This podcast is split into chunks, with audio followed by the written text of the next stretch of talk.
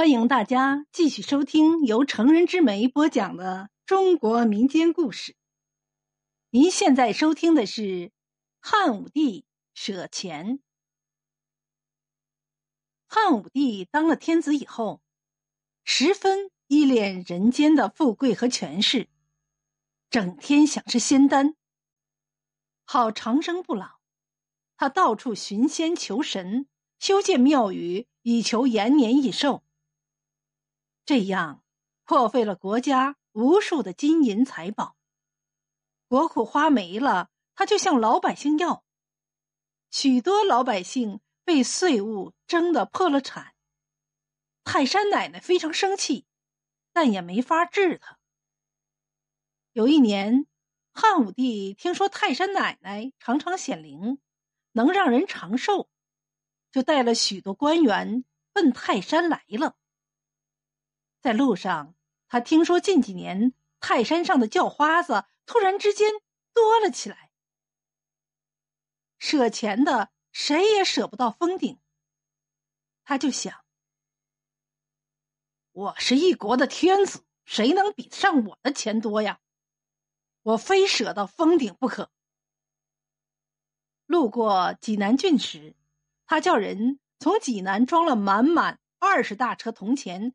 往泰山赶来。他到泰山一看，果然不错，叫花子一个接一个，一伙挨一伙。他就开始舍钱，每个叫花子只给一枚铜钱。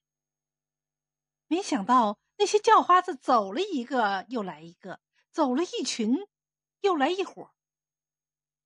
天不到四时，二十车铜钱就舍完了。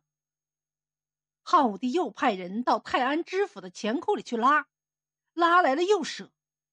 太阳偏西了，二十辆大车把泰安知府的钱全拉光了。可是山上的叫花子依然仨一群，俩一伙，密密麻麻，看不到头。汉武帝往山上看，离峰顶还很远；往山下看，才走了几里路。只好对那些叫花子说：“你们都回去吧，我今天没钱了，以后再给你们。”话音刚落，那些叫花子就不见了。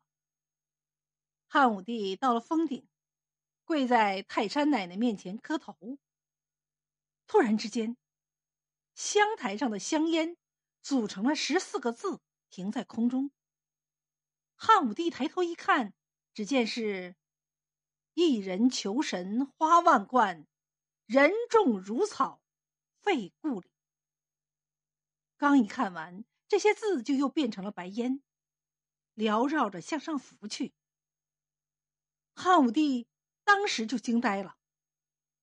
当他下山的时候，见舍钱的地方，一丛丛的草尖上顶着钱，一朵朵花上托着钱。